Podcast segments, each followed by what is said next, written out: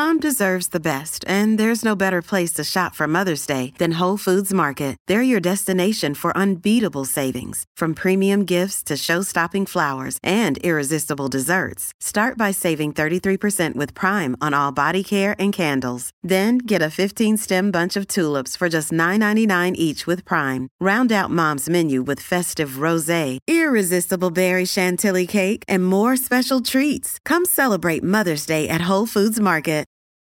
Wyndham Hotels and Resorts makes travel possible for all. Whether it's the long haulers looking for a great cup of coffee, a roomier rest for the on a whim road trippers, or a place to make summer memories with the whole family.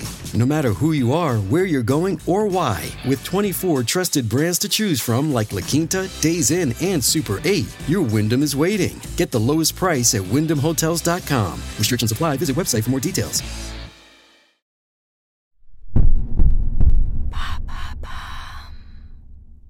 Comment ne pas grossir en arrêtant la cigarette? Merci d'avoir posé la question. Le nombre de fumeurs en France est estimé à 15 millions, dont 12 millions fument quotidiennement. Celles et ceux qui décident d'arrêter la cigarette se retrouvent souvent confrontés à la problématique de la prise de poids. Ce phénomène bien connu est redouté par les concernés. Pourtant, la prise de poids n'est pas systématique et de plus, elle est bien moins dangereuse que le fait de fumer. En réalité, seuls deux tiers des fumeurs prennent du poids, selon Katie Deleris, tabacologue et spécialiste en addiction. Lorsqu'elle est présente, cette prise de poids est de 3 à 5 kilos en moyenne. Mais comment la cigarette agit-elle sur le corps? Ce qu'il faut bien comprendre, c'est que le symptôme du manque de nicotine, c'est la sensation de faim justement. La spécialiste de la prévention des addictions explique dans une vidéo postée sur son compte Instagram qu'un fumeur qui consomme 20 cigarettes par jour brûle en moyenne 200 calories car le cœur bat plus vite pour faire circuler l'oxygène dans le sang. En arrêtant de fumer, le métabolisme diminue donc de 200 calories environ, d'où la prise de poids. En résumé, la cigarette agit comme un coupe-faim.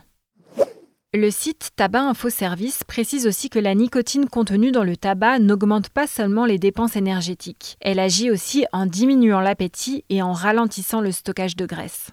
Que faut-il faire pour ne pas compenser son addiction par la compulsion alimentaire? Katie Deleris conseille avant toute chose d'avoir une substitution correcte en nicotine. Patch, gomme à mâcher, pastilles ou comprimés à sucer, inhalateur et spray, le choix est large et lorsqu'ils sont suffisamment dosés en nicotine, ces substituts ont prouvé leur efficacité. Ils limitent également la nervosité, les difficultés de concentration ou l'irritabilité éventuelle. Ils sont remboursés par l'assurance maladie avec une ordonnance d'un professionnel de santé.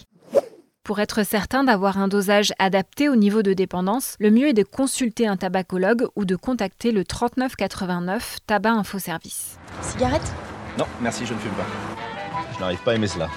Autre point important, on peut compenser les calories habituellement brûlées en fumant par le sport. Il ne s'agit pas de pratiquer une activité physique de manière intensive, mais simplement de bouger, de marcher, en un mot, de ne pas rester sédentaire. Est-ce qu'on peut faire un régime en parallèle de l'arrêt du tabac? Alors non, a priori c'est pas une bonne idée. Ça fait beaucoup à gérer pour le corps et le cerveau. Cela risque aussi d'inciter à compenser la gestuelle de la cigarette par des grignotages.